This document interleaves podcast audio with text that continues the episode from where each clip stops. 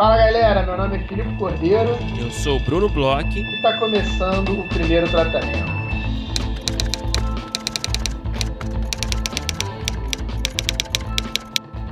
Fala, Brunão! Tudo bem com você? Filipe, Filipe, Filipe Cordeiro. Estou bem. Como você está? Tô ótimo, Brunão. Tô muito bem. É, chegando aí mais uma semana de mais um episódio super especial. Estou bem contente. Estamos entrando aí na reta final das inscrições do PTC Lab. É, quem está escutando aí durante esse mês, a gente teve dois episódios super especiais. Aqui a gente está indo para o terceiro episódio que, que conversa um pouco né, com o PTC Lab. E a gente teve esses dois últimos episódios que a gente conversou com as pessoas que participaram da primeira edição. E foi, foi um episódio que a gente falou, né? No, principalmente no final, assim, nas cabeças. Foi super emocionante conversar com essa galera, é, rever a galera toda, rever os projetos.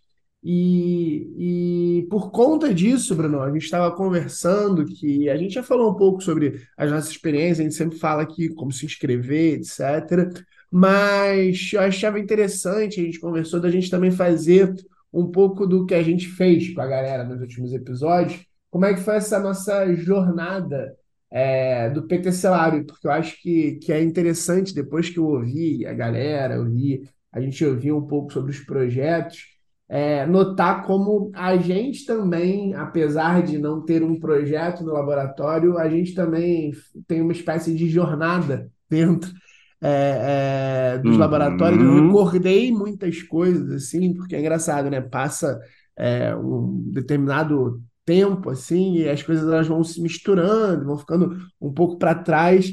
E, e aí é, eu estou um pouco saudoso, talvez. Uhum. A gente tá um pouco Você saudoso. fica, né? e ansioso também para o próximo laboratório. É uma coisa que eu acho que é, dá muito trabalho. A gente estava conversando até sobre isso, né? A gente tem aqui no podcast duas grandes, dois grandes eventos por ano, né? Que são as rodadas de negócio e o laboratório. E as rodadas de negócio, elas dão muito trabalho, muito, muito mesmo mas eu acho que a gente já, já fez mais edições e ela tem um, um, um período muito, muito intenso, mas mais curto, né? E o laboratório ele tem um período maior, ele tem um outro tipo de envolvimento que ele é mais é, mais é, intestinal quase, sei lá, uma coisa muito é, interna, né, da gente. E aí eu achava que era uma boa a gente conversar sobre a nossa experiência uhum. nos laboratórios. E aí eu acho que a gente podia começar falando um pouco sobre como é que foi a ideia toda do, do início do laboratório. O que, que você acha, Bruno? Acho uma boa, cara. Acho uma boa, a gente, já que a gente está abrindo né, a porteira dos bastidores né? durante os últimos episódios, ouvindo aí os relatos dos nossos é, nossos queridos aí roteiristas participantes aí da primeira edição, contando tudo, contando as histórias, os, os, as, enfim, os, os momentos chaves aí do processo. É, acho que seria legal a gente falar um pouco também da nossa perspectiva é, como criadores dessa iniciativa, né, e produtores e também é, orientadores também, né, dos projetos. Então, vamos lá. Eu acho que talvez um bom começo, né, de, de conversa aqui seja falar um pouco do início, né, de por que que a gente criou o laboratório, como, de que forma, é, por que que a gente escolheu, né, esse formato, né, de laboratório. Então, acho que a gente pode falar por aí, né? É, sim, sim. Bom, vamos lá. É, começando aqui, eu lembro que a galera foi uma. Primeiro foi, eu acho que foi uma iniciativa daquelas que surgiu muito a partir de pedidos de ouvintes, né? E de apoiadores, é. se eu não me engano, né? É uma daquelas é. iniciativas, a gente volta e meia recebe sugestões que a gente sempre fala aqui que são as melhores sugestões de todas, porque são melhores que as nossas, com certeza. E a gente já estava fazendo a rodada, já tinha acho que umas duas edições, aí a galera começou a pedir, ah, por que vocês não fazem? Organizam também um laboratório, né? De desenvolvimento, talvez de série ou de longa. E aí a gente, enfim, a gente já estava assim, já era um, algo que a gente gostaria de fazer algum dia, só que a gente não tinha, né, exatamente uma estratégia, não tinha um formato na cabeça, né? Uhum. E aí a gente foi, beleza, foi começando a levar a sério a, a ideia aos poucos e tal. A gente chegou nesse formato é, pensando muito né, no, no, no, no, que é o primeiro tratamento, né, que, que é esse encontro de roteiristas e, e, e é, um, é, um, é um podcast, é um mais que um podcast, né, é um projeto que, que tem a participação de tantos roteiristas que a gente admira também, né, enfim. Então a gente ficou muito com essa ideia de, de a gente, claro, a gente ficou muito animado de participar como orientador e organizar tudo, mas a gente logo, né, pensando conceitualmente, pensando no primeiro tratamento, a gente já pensou logo de cara também em convidar pessoas que a gente admira, né, que poderiam se interessar em participar é, dessa experiência, né, com a gente. Então a gente acabou chegando nesses mentores convidados, né, na primeira edição a Gina Rodrigo Castilho, e a gente pensou também, a partir da nossa experiência de laboratório, né, como roteiristas, né, o que, que é interessante, o que, que, que, que seria assim, uma troca legal, né, além de consultoria de roteiro, consultoria de produção, as masterclasses também foi algo que, que surgiu, né, que, que, que é sempre legal também, né, que é uma outra forma de estudo ali, né, para a gente tirar um pouco a cabeça dos nossos projetos e, e e estudar também, estudar com mais gente, estudar com, com pessoas experientes, né, que, que fizeram essas masterclasses, enfim. É... E também o pitch, né, que a gente, a gente sempre pensou que seria uma puta consagração e um puta momento de, de... para entender se o projeto funciona ou não, de fato, né, todo aquele trabalho, se está no caminho certo, né. É, enfim, não sei se você quer complementar alguma coisa, mas acho que as etapas foram surgindo assim, né? A gente pensou muito nisso, assim, no, no formato que, que tivesse a ver com a do primeiro tratamento, que, que fosse agradar a galera, né, o nosso público de roteiristas com seus projetos e, e essas etapas né, de, roteiri, de, de consultoria de roteiro, de produção, masterclasses e, e o pitch final. É, eu acho perfeito o que você falou. Eu acho engraçado assim, a gente até um, um fun fact, a gente chegou a fazer um desenho, um primeiro desenho, só que como foi uma coisa complexa que a gente foi pensando, a gente chegou a é, o primeiro foi ano passado, né, em 22, a gente começou a pensar em 2021. Teve um período grande Uhum. é, de, de, de conversas, idas e vindas. A gente testou algumas coisas, a gente conversou com algumas pessoas, porque a gente queria encontrar alguma coisa que, que fizesse sentido a partir desse pedido, né? Do, desses pedidos. E aí, uma coisa engraçada quando você estava falando, que eu acho que é, que é muito interessante, é que a gente, durante todo o, o, período né, que a gente começou o podcast, a gente foi é, transformando ele em outras coisas, né, em eventos. A gente tem hoje em dia é, uma espécie de, de comunidade mesmo, né? É engraçado isso. agora eu me sinto completamente criador digital, podcaster, falando sobre comunidade, né, em volta do, do podcast, mas é, de certa forma foi, de certa forma não, mas assim, sem dúvida foi uma coisa que foi sendo criada e foi cada vez mais a gente escutando, né, como você bem falou, é de onde vem as melhores ideias, e aí eu acho muito engraçado isso, porque é, conversa muito com a forma como o podcast ele foi amadurecendo é, com a gente, a gente e além da gente, assim, porque eu acho que quando a gente começa o podcast, a gente não, não sabia, obviamente, o tamanho que ia chegar, e a gente tinha uma coisa muito é, até pequena e normal, assim, porque eu acho que é, é tudo que a gente faz, a gente tenta é, não superdimensionar por vários motivos, nem para a gente é, se ferrar lá na frente e planejar uma coisa que a gente não consiga entregar, e também para a gente não é, é, fazer coisas que não vão dar em nada, é, até emocionalmente falando, né? E aí o podcast ele, ele começou de uma forma muito é, como eu e você, a gente poderia falar com pessoas que a gente admira, que a gente gosta, que a gente gostaria de sentar e bater um papo escutar, conversar, sem parecer malucos e batendo na porta das pessoas, enchendo saco no restaurante, em fila de banco. Claro. E aos poucos a gente foi, com essas pessoas que foram chegando, a gente foi entendendo que a gente estava conseguindo criar uma espécie de ponte de informação, né?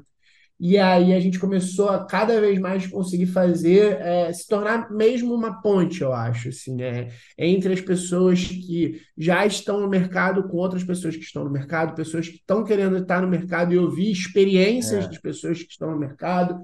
É, a partir das rodadas de negócio, é, trazer um pouco essas pessoas para conversar é, com produtoras, com realmente quem trabalha com roteiro e conseguir tentar fazer de alguma forma com que a gente tivesse mais comunicação do que só Bruno e Felipe conversando com as pessoas que admiram, que ainda continua acontecendo, né? É, tá rolando e, ainda. Para quem tá atento. e aí é muito legal a gente é, chegar no laboratório que a gente pudesse fazer isso de uma forma ainda é, maior. A gente volta para dentro do que, sei lá, é aquela, uma coisa que a gente vai ter um papo até nessa entrevista bastante sobre ideia governante, né? Sobre meio que missão da coisa que a gente está fazendo. E, e, e, aí eu acho que fez muito sentido nesse primeiro momento. Sim é, a gente fazer dessa forma como a gente está fazendo, trazer essas pessoas, usar o que a gente tem do podcast, que é esse contato com pessoas com experiência e esse outro lado de pessoas que nos, nos escutam que querem desenvolver projetos e o contato que a gente tem com o mercado, que aí já é uma coisa que surgiu muito também por conta das rodadas, a gente vai amadurecendo, né? É, algumas das nossas é, é, iniciativas, alguns dos nossos contatos para chegar nesse formato de laboratório, né, Bruno? Exatamente. Agora, acho que pode ser legal falar também é, do processo de seleção, né, dos projetos. Né? A gente selecionou seis projetos, que é o mesmo que a gente vai fazer esse ano. É, três projetos mais de drama, três mais de comédia. No ano passado foram séries, né, projetos de séries. É, como é que foi para você, Filipe, essa, da sua perspectiva aí, essa, esse processo de seleção? A gente abriu essa seleção, a gente recebeu muitos projetos um nível altíssimo, por sinal. Uhum. É... Que a galera, a gente pediu logline, sinopse, pediu também um, um, texto de meio que defendendo o projeto no sentido de, ó, por que que, de que forma o, o autor desse projeto sente que o, o projeto poderia se beneficiar, né? com a experiência do laboratório, né? Então acho que foi isso foi um, um, um tipo de texto que ajuda, foi um critério a mais, né, na nossa escolha. Cara, Brunão, é muito engraçado você falar nisso, porque a gente, como você falou, né? A gente pegou também experiências de processos que a gente passou, laboratórios que a gente passou. E aí, uma coisa que me deixava curioso muitas vezes, e aí, e aí tá do outro lado da bancada, é como é que foi o processo de escolha do, dos projetos, do meu projeto, no caso, né? E, e aí eu me perguntava, por exemplo, ah, eu já tinha feito algumas dessas entrevistas, eu me perguntava às vezes assim, será que eu cheguei na entrevista é, já selecionado e eu não posso fazer besteira aqui? Ou será que eu tô pô, num, num, num lugar de dúvida e, e eu tenho que é, impressionar, tenho que sa me sair bem na entrevista? E é muito engraçado isso que você falou também dessa pergunta, que eu acho que é, a gente recebeu projetos muito bons, a gente recebeu projetos de muita gente que, pô, é, é muito foda, assim.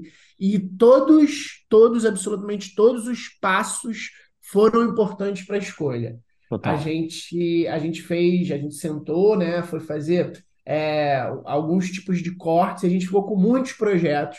É, foi muito importante a gente fazer essa final é, para depois escolher os projetos. É, assim, é, as pessoas que foram ali ficaram entre os projetos da final é, chegaram com, com realmente muito com, com, com, muita admiração nossa, sabe? Tiveram inclusive projetos que a gente admirava muito e que não, não nem entraram para esse corte de final. E as entrevistas foram muito importantes em vários sentidos. E é, é muito engraçado, porque é, existe um lugar, e aí vou abrir aqui também, que é é, o que a gente ficou pensando até de, do que, que a gente poderia ajudar e, e trazer para alguns tipos de projeto e, e até assim é, como seriam interessantes entre si os projetos. Então assim a gente levou em conta muitos, muitas, muitas, é, muitos fatores. A gente conversou durante muito tempo. A gente voltou, foi e aí com, comparou de certa forma os projetos não de uma maneira qualitativa, porque é isso talvez é, tem um projeto que, e, e eu falo isso é, sem, sem nenhum problema, até para as pessoas que acabaram se inscrevendo, e eu acho que isso é muito importante para pessoas que se inscrevem. A gente sabe em, em vários tipos de, de, de, iniciativas dessas, e a gente sabe como é, muitas vezes para a gente é, é, é, frustrante, é uma coisa que a gente é, coloca assim, muito desejo, e, e, e às vezes a gente chega ali na hora e fica meio decepcionado, mas tiveram projetos que eram excelentes e que talvez por algum detalhe não tenham entrado e que não necessariamente eram melhores ou piores, porque são realmente muitos fatores, né? É, acaba sendo um processo muito subjetivo, não tem jeito, né? É. São tantos fatores que a gente leva em consideração.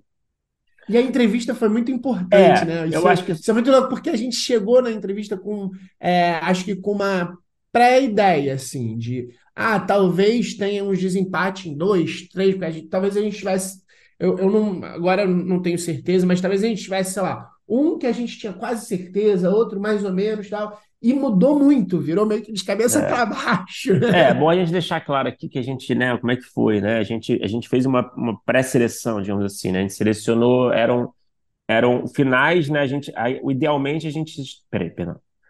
A gente, o nosso objetivo era escolher seis projetos, né? Três de drama e três de comédia. A gente fez uma seleção de finalistas com 12 projetos, né? Seis de drama e seis de comédia.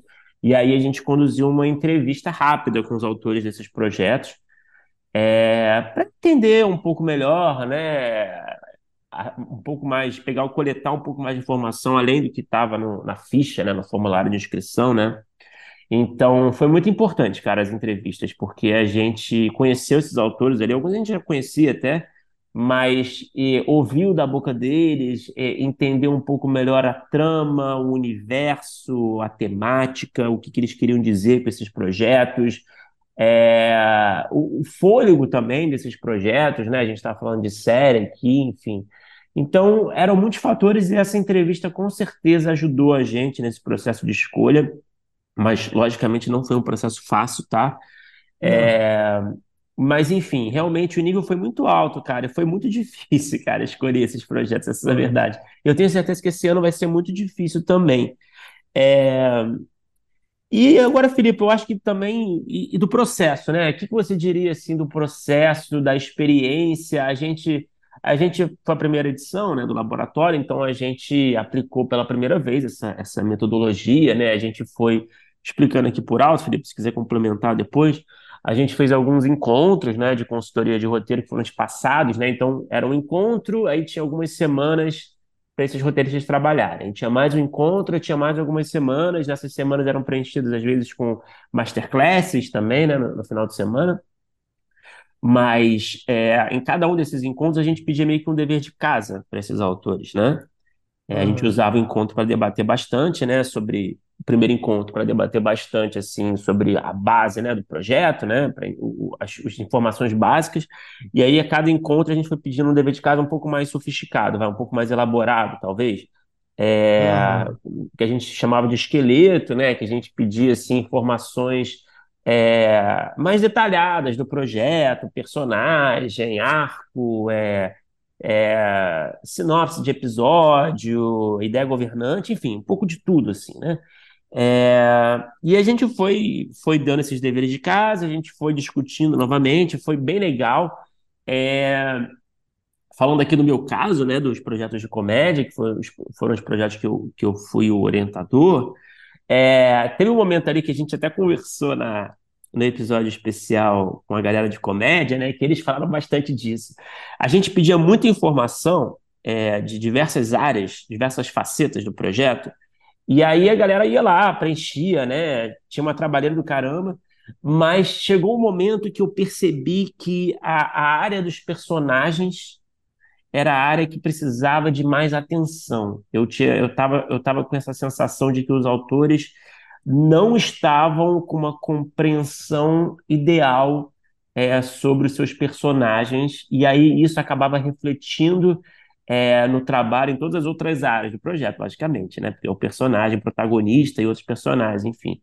Então, é, o que aconteceu, eu tive que mudar e adaptar esse, esse, essa metodologia, esse cronograma de trabalho para ter um para pedir para os autores fazerem um estudo de personagem, né? Para a gente largar, ó, deixar tudo de lado por um tempinho e ó, vamos falar de personagem, vamos falar dos seus protagonistas, vamos entender quem eles são, o que eles querem, qual é a função narrativa dos, dos personagens secundários, né? Do conjunto de personagens. É, eu acho que foi muito interessante, né? Eles falaram isso na conversa, de como isso É, ajudou é, todos os projetos. falaram. Exatamente, assim. Eu acho, e é engraçado, cara, que eu acho que essa, a questão dos personagens era uma área que os três projetos de comédia precisavam de um carinho a mais, assim, sabe? É, às vezes por um, um excesso de ideias desfocadas, às vezes por uma, é, não sei, às vezes por uma confusão mesmo é, sobre, é, sobre a importância né, do protagonista num papel mais ativo é, na história, que às vezes ele ficava muito deixado de lado, né? E não tinha um papel tão assim é, ativo na ação. Mas, enfim, o personagem era uma fragilidade dos três projetos, e a partir desse momento que a gente começou a, a tratar melhor essa questão, eles foram entendendo melhor esses personagens, e aí tudo foi se encaixando melhor. Então, é o tipo de coisa que eu falo, né? Foi a primeira edição e foi muito legal isso também, né? Foi um aprendizado para mim, pelo menos é, para eles também, com certeza. Não, não, não, sei quanto a você, é, mas, mas foi, mas foi uma, uma, um momento chave que, com certeza, agora nessa segunda edição, eu acho que eu faria um pouquinho diferente essa coisa dos, do, desses esqueletos. Eu acho que eu, talvez teria um foco maior para essa coisa do estudo de personagem. Enfim, a gente vai pensar direitinho.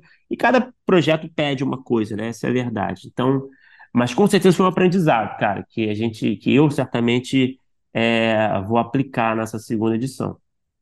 Cara, é muito engraçado você falar sobre isso, porque eu lembro, é, quando a gente, quando eles foram falando e você falando aqui, que eu lembro que é, em determinado momento a gente sentou para conversar, porque como é que funcionou também, é só para dar um contexto.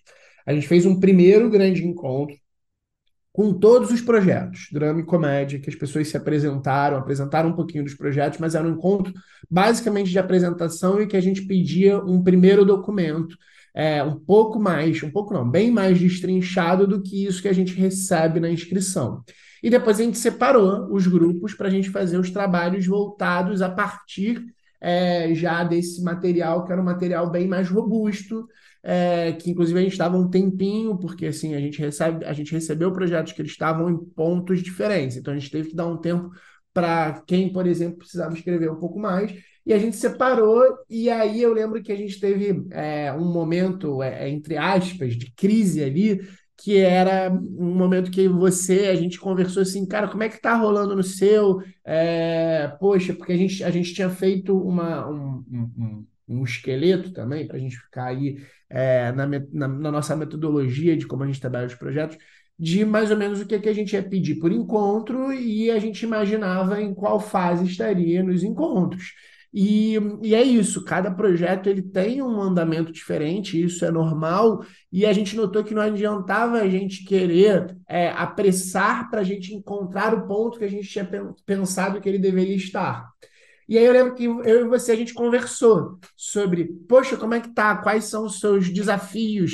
Ah, eu tô achando que eu preciso é, dar um passo atrás aqui. É, uhum. Você acha também que precisa? Aí eu falei, cara, eu tô com um problema em outro lugar e eu também, é, em determinado momento, o que aconteceu aí do meu lado nessa época que você estava trabalhando com essa coisa de personagens, eu falei, pô, eu tô num lugar agora, Bruno, que eu acho que eu vou fazer é o próximo encontro, eu, na verdade, vou, é, em vez de fazer uma coisa muito é, coletiva, eu vou agora separar cada um dos projetos e vou pedir, ó, no projeto X é, precisa ser feito tal coisa, no projeto Y tal coisa, no projeto Z tal coisa, e, e abraçar que cada um amadurecia de uma forma diferente.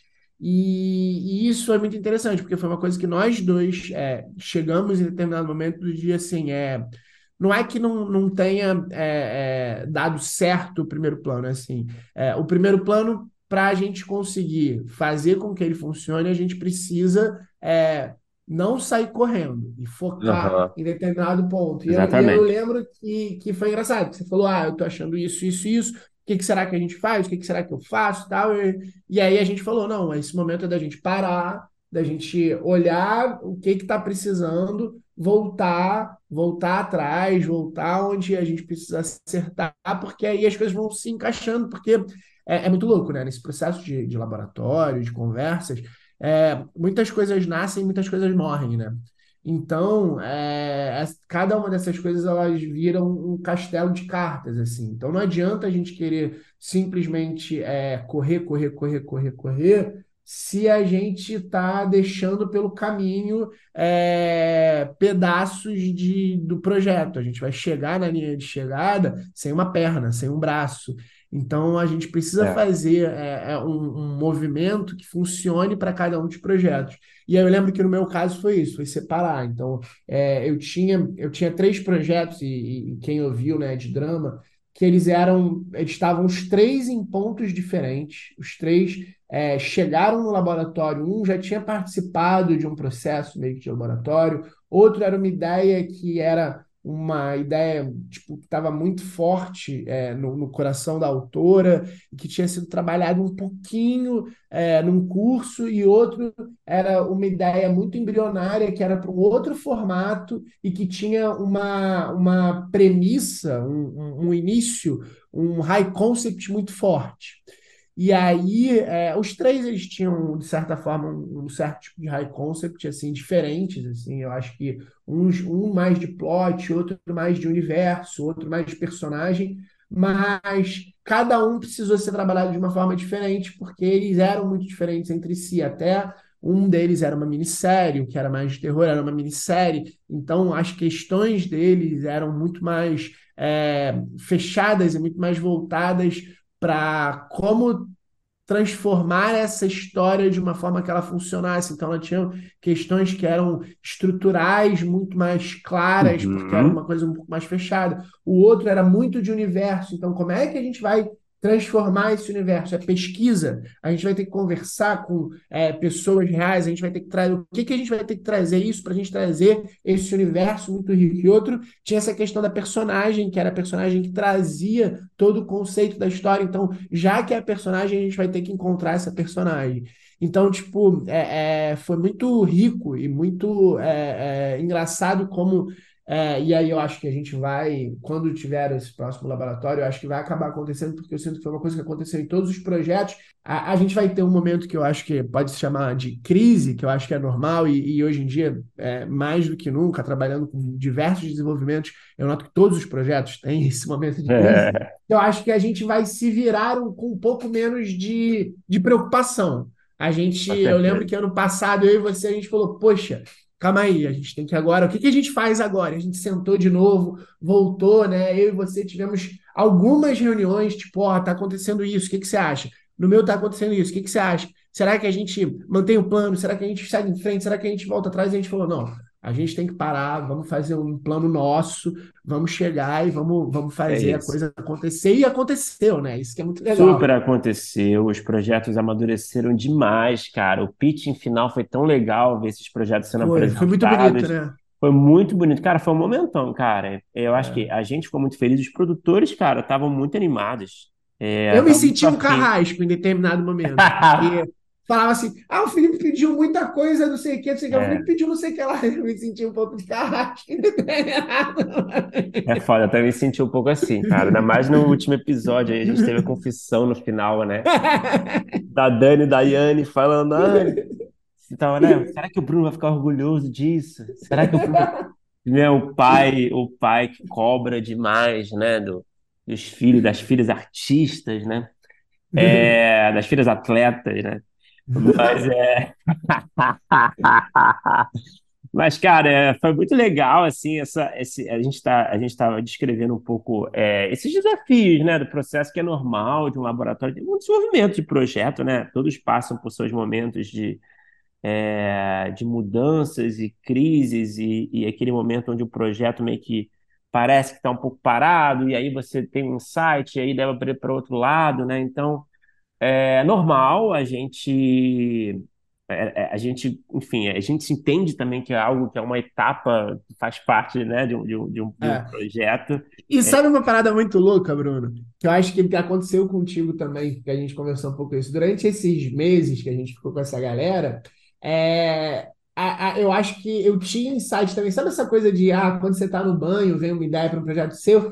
Começou a acontecer isso para os projetos que a gente estava trabalhando para as pessoas, assim. Super. Uma ideia de ideias de provocações, alguns projetos, eu comecei a sonhar com os projetos, eu É, comecei super. ah, quando eu tô, sei lá, no momento tal, e vou anotar tal coisa aqui, porque isso aqui tem tudo a ver com o projeto da Letícia. Ah, isso aqui tem tudo a ver, sabe? E, e- e aí, é, pô, sei lá, experiências pessoais que já não eram nem para os meus projetos, eram para os projetos que estavam acontecendo, né? Total, eu também passei por isso, cara. Mas enfim, cara, resumindo, foi muito legal, foi uma experiência super transformadora. É, e eu tenho certeza que a segunda edição a gente ainda vai estar tá mais com essa experiência, né? Na primeira, a gente vai estar tá ainda mais cascudo aí. E, é, e foi ótimo, cara. Os autores, os autores todos ficaram super felizes também, é, super satisfeitos com a evolução dos seus projetos. E a gente agradece mais uma vez a todos os autores participantes aí da primeira edição, que foram nossas cobaias. Então, muito obrigado, gente, de coração. A gente estamos junto aí torcendo, né? Estamos torcendo pelo futuro, pelo sucesso de cada um desses projetos. E é isso, a segunda edição ainda está com as inscrições abertas, aí estamos entrando na reta final. É, a gente espera os projetos de longa é, de vocês, certo, Felipe? Certo, e se você está com dúvida se em se inscrever ou não, acho que esse episódio também é super especial. A gente está conversando aí com uma pessoa que vai ser um dos professores da, da, de uma das masterclasses. É um cara que eu já tive a oportunidade de ser orientado por ele no laboratório.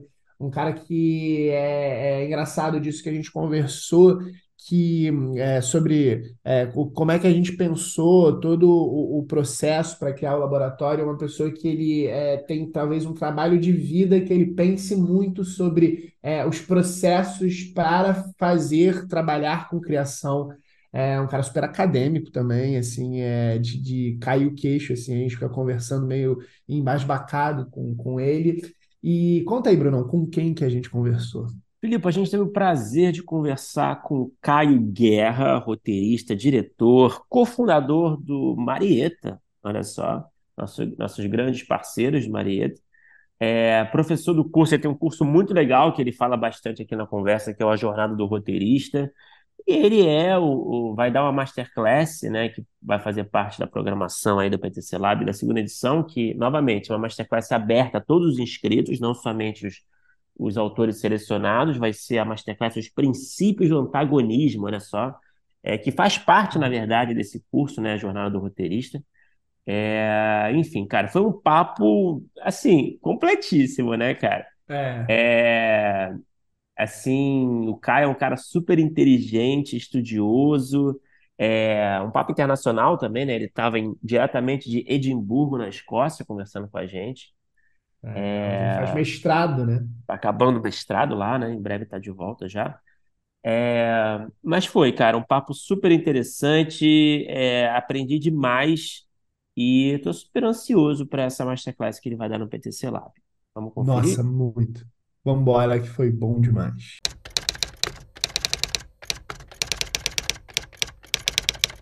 Caio Guerra, seja muito bem-vindo ao primeiro tratamento, cara. Prazer ter você aqui. Cara, o prazer é todo meu. É, então, agora oficialmente, boa noite, Bruno. Boa noite, Filipe. É, obrigado por me convidar. Diretamente de Edimburgo, né? Nosso pois mais é. um convidado internacional. Está numa sequência de convidados internacionais nas últimas semanas. É, então, enfim, brigadão por falar com a gente. É, cara, é, para começar o nosso papo, né? A gente sempre gosta de falar um pouco do passado, né? Do, do começo de carreira dos nossos convidados. Então, eu queria entender assim um pouquinho do começo da sua trajetória, da sua formação acadêmica, que eu acho que eu sinto, né, que é uma formação tanto é, diferente também, né, do mais convencional que a gente tem aqui, enfim. Queria entender também, sempre foi, o roteiro sempre foi tua, o teu lance, assim, ou foi um, um acidente? É, me conta um pouquinho desse começo dessa trajetória. Então, vamos lá. Acho que antes de mais nada, para ser bem honesto também com quem está ouvindo, eu sou brasileiro e a coisa do internacional foi realmente uma confluência de momento. Em 20 dias estou para valer de volta para o Brasil. Só que até lá tenho que fazer essa entrevista aqui quatro horas mais tarde, então já são 11 da noite. Me perdoa se o sono me fizer errar alguma coisa. Mas em relação à trajetória, foi. Escolher ser roteirista foi uma coisa que.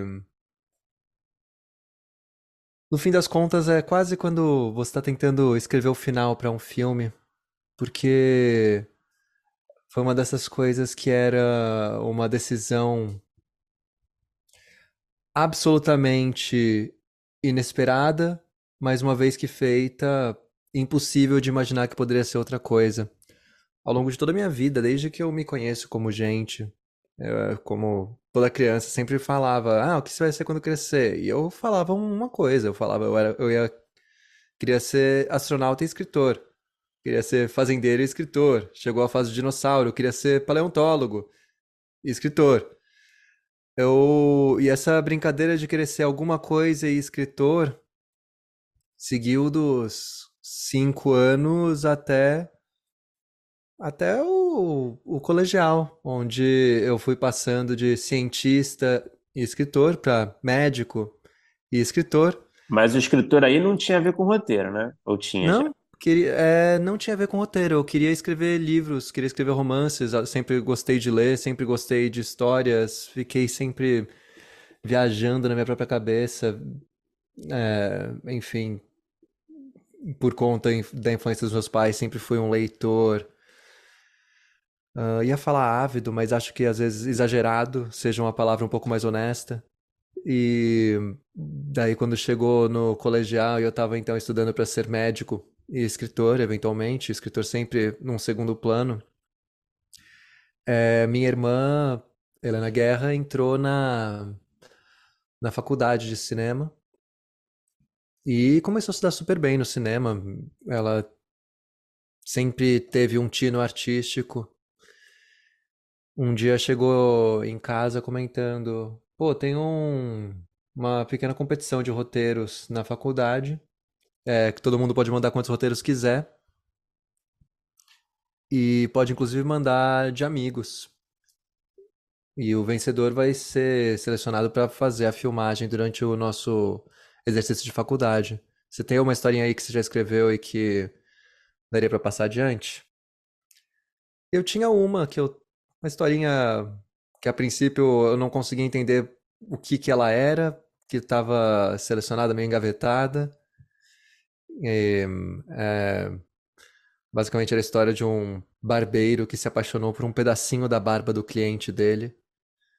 Escrevi um resuminho, passei para minha irmã, não pensei muito mais no assunto, até que poucos dias depois ela falou: Ah, então, é, você ganhou. Vamos filmar teu filme. Quer acompanhar?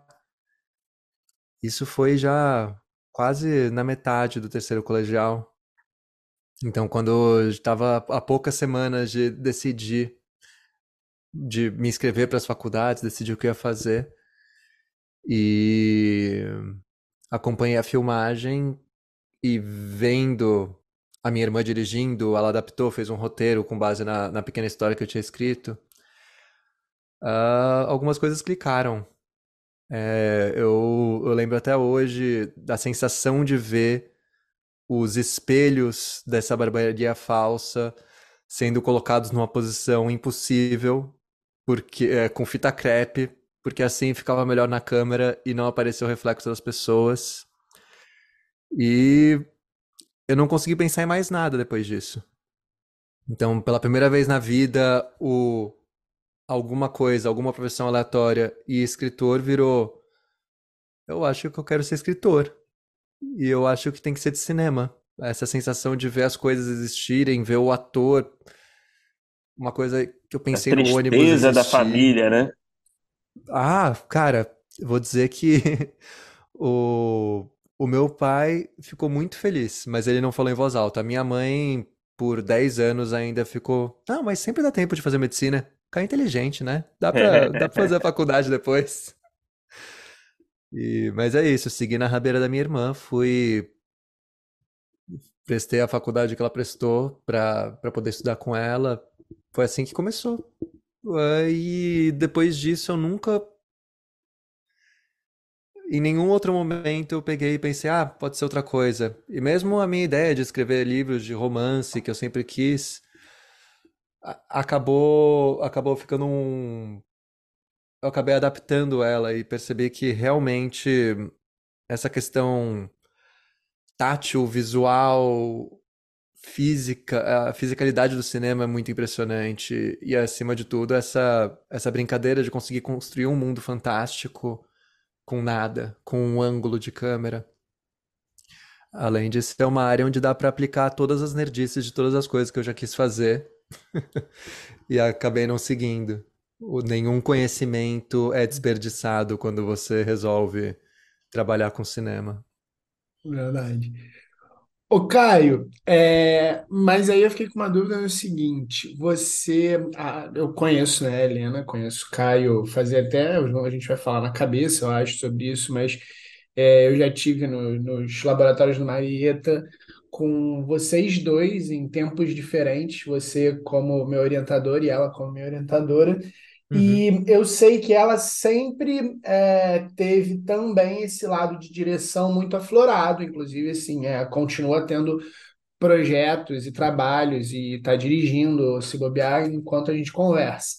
Eu queria Sim. saber se para você, é, você falando sobre esse caso da é, alguma coisa mais um escritor, também essa outra parte de dirigir, ou então de fazer algum outro tipo de é, função, sei lá, produção, alguma coisa assim, também é, veio, ou vem, ou existe, ou você se encontrou mesmo no, no roteiro na escrita, porque é isso, né? Você trabalhar com cinema, você pode, é o caso, por exemplo, meu e Uhum. do Bruno, é, trabalhar exclusivamente com escrita, se você é, assim quiser, né? Sim.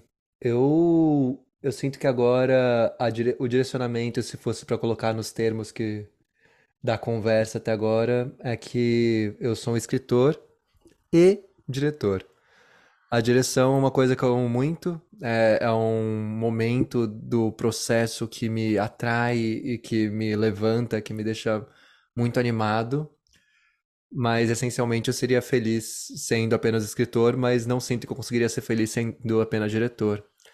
De todo modo, agora, depois de anos dedicado a estudar roteiro especificamente, ficando muito, muito focado em roteiro, pela primeira vez estou me permitindo dirigir um projeto autoral que, e estou agora dirigindo uma, um curta-metragem de animação que escrevi. E está sendo uma experiência excelente, incrível. É, Aí na, aí na Escócia ou no Brasil? No Brasil, Brasil. eu ganhei um PROAC no, no Brasil, só que eu só recebi o resultado quando eu estava na Escócia. Que, enfim, daqui a pouco eu vou falar do processo da Escócia, provavelmente, que acho que é bem importante para minha formação imediata. Mas eu. Toda a equipe é brasileira, e por ser animação, dá para fazer direção remota, que acaba sendo meio que a regra, principalmente nos tempos pós-pandêmicos. Mas também, tô agora há quase um ano, assim, esperando, aguardando ansiosamente agora o fim de agosto para eu poder chegar e tomar uma cerveja com minha equipe e conseguir conversar cara a cara e resolver as questões que ainda sobrarem pessoalmente. O... Mas, mas ô Caio, é, me, vamos, vamos, vamos aproveitar essa linha cronológica, então, para entender em que Uhum. momento você foi para a Escócia. Vocês estão ouvindo um latido aqui? Não, né? Tá. Não. Em que momento você. Tá. Agora, o Zoom não, não controlou agora. Deixa eu repetir aqui, peraí. É, bom, Caio, vamos aproveitar essa, essa linha cronológica para entender um pouco melhor, assim, continuar no raciocínio, né, da sua trajetória. Você, você fez, você fez cinema, né, acho que na FAAP, né? E aí Sim. você é, foi fazer uma pós é, fora do Uhum. Brasil? Em que momento? Foi logo depois? Como é que foi exatamente isso? Ah, me... Então, eu me formei em cinema na FAP em 2014 e como bom estudante de cinema, eu achei que eu sabia o que eu estava fazendo assim que eu saí da faculdade.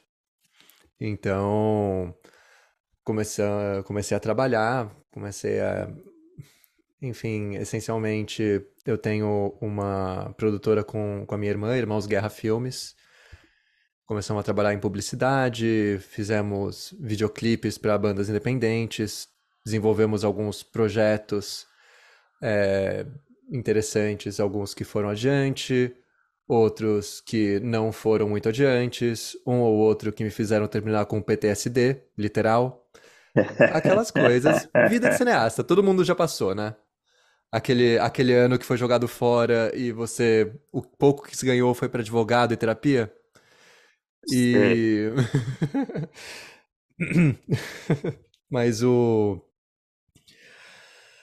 é, quando a gente começou a trabalhar no projeto Marieta, a gente encontrou um lugar seguro para pensar o nosso fazer artístico. Eu nem via como fazer artístico, mas para pensar putz, um lugar para escrever, para conversar, para compartilhar. Que... Quando é que foi? Vocês foram cofundadores, certo? Sim, nós somos cofundadores. Isso, então acho isso que vale a pena explicar o qual? que é o Marieta. É, eu acho, é, acho, uma- acho uma boa, acho uma boa. Não sei se ainda, não sim. sei se tem gente que não conhece de ouvinte. Acho que essa altura do campeonato a galera já tá ligada, mas eu acho que é legal pra caramba falar um pouquinho da origem, né? Porque é um projeto tão legal. Sim, serei então muito breve porque sinto que dentre todos os fundadores eu sou o pior para contar essa história inicial. Mas essencialmente tivemos acesso por questões de família a um apartamento vago na Rua Dona Maria Paula, que estava completamente destruído e toda vez que eh, a minha avó tentava alugar esse apartamento, o inquilino não pagava, destruía ainda mais, daí a gente acabou conseguindo a autorização de usar o espaço. Ocupamos, reformamos e transformamos num num espaço cultural de troca. Foi um- uma coisa que começou como um empreendimento familiar. Eu, minha irmã, o marido dela, e meu pai e minha mãe, que são arquitetos. Então a ideia era para ser um espaço de cinema, por conta eh, dos Irmãos Guerra, para ser um espaço cultural, por conta do Giovanni Pirelli, para ser um espaço de arquitetura, por conta da Romano Guerra Editora, que é representada do, é, representa meus pais. E com, com isso, essencialmente, a gente teve não só um escritório que permitiu a gente parar de trabalhar na garagem da casa dos nossos pais e começar a trabalhar em um escritório fixo, físico, mas também pudemos fazer aquelas coisas que a gente gostaria de fazer, só que não tinha onde. Então a gente quer assistir um filme? Ah, vamos assistir um filme, mas vamos assistir no Marieta. Que a gente quer ter um curso que não existe, vamos convidar o professor e abrir para qualquer um que queira chegar. Então, o Marieta começou como essa pequena extensão dos nossos desejos imediatos e foi se expandindo até um monstro que eu não sei de que tamanho tá, depois de passar um ano fora. E ele- isso, Marieta foi, se iniciou em, nesse processo 2016 para 2017 que de fato começou. E eu, como roteirista, estava muito tranquilo naquela ideia de recém-formado, recém-formado de alguns anos e achando que já tinha tudo na cabeça, que tudo já funcionava, que eu, que eu sabia escrever, então tá tudo certo, vamos lá. Era mais para se divertir. E então, não sei se vocês lembram, agora pulando um pouco mais para falar especificamente do roteiro, mas em 2018 aconteceram umas coisas meio chatas, né? E no, no nosso Brasilzinho, Uhum. eu me senti um pouco sem base com o que estava acontecendo, não não conseguia encontrar inspiração para escrever, não conseguia não conseguia ter força para escrever, juntando, enfim, a situação política com os episódios que mencionei por cima de coisas que foram acontecendo na vida profissional muito difíceis de superar. E eu decidi que eu ia então encontrar algum motivo para me fazer voltar a escrever.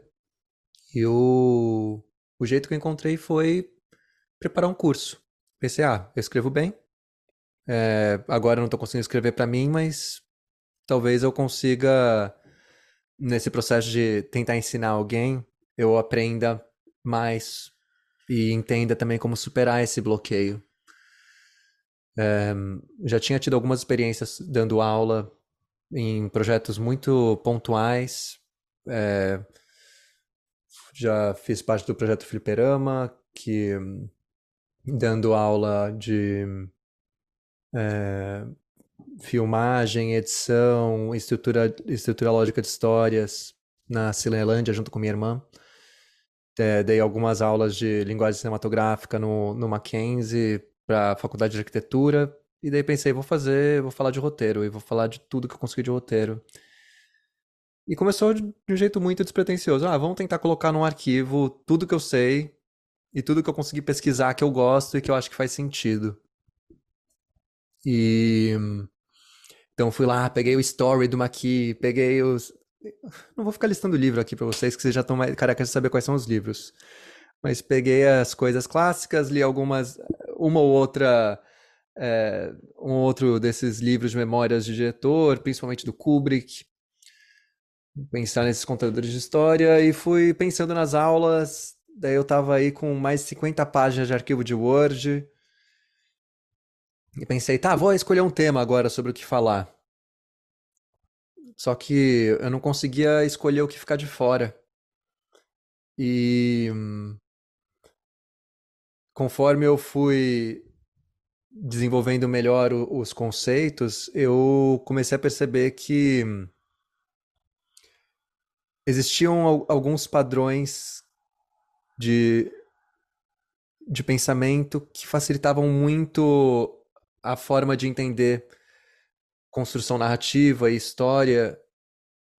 E mas isso ficou marinando um pouquinho. É, todo esse processo durou oito meses, então foi um foi, foi longo esse processo. E então vocês me perdoem se eu der uma devagada, uma ida e uma volta. Ah, claro, claro. Vocês, por favor, cortem na edição. A gente resolve na edição também. É a frase perfeita para para resumir a vida de um cineasta depois que ele sai da edição. Mas vamos lá. E daí no fim, enfim, tava pensando, tá, como é que eu faço esse curso fazer sentido? não posso falar curso de roteiro Caio Guerra. É, conversando com, com a Helena e o Giovanni lá no Marieta, rolou uma, uma provocação. Fala aí, Caio, se fosse para fazer alguma coisa, vamos fazer alguma coisa para vender. Eu pensei, alguma coisa para vender? Vamos fingir que é Jornada do Herói. Fez uma piada, o pessoal riu. Eu fiquei pensando, é, a jornada do roteirista. Isso aí. Ri um pouco. Daí eu comecei a. A brincadeira, de repente, me pareceu não ser tão brincadeira assim. Quando eu fui reorganizar o material, eu percebi que eu conseguia agrupar a matéria e agrupar a lógica de raciocínio em estruturas episódicas narrativas. Então comecei a fazer como brincadeira, pensando, tá, o que é o mundo comum para um roteirista? Então eu peguei aspectos super básicos de narrativa, estrutura de cena, estrutura de ah, o que é o que é um filme arte, o que é um filme blockbuster. Então vamos colocar tudo isso na aula 1, certo? E seguindo essa lógica, eu comecei a perceber que eu consegui enquanto eu preparava as aulas, eu estava sentindo já reações emocionais em relação ao que eu estava estudando para ensinar depois. E então dei uma pequena visitinha ao Paulo Freire, mas eu não tinha muito tempo livre e para ser sincero, eu não sabia que ia ser uma coisa tão grande para mim, então foi uma coisa bem por cima, pensando na ideia da pedagogia do oprimido, de trazer aspectos da vida da, do aluno para a matéria, para você conseguir aproximar emocionalmente o que a pessoa o que a pessoa tem na vida e o que ela quer aprender, fazer ela querer aprender antes de receber.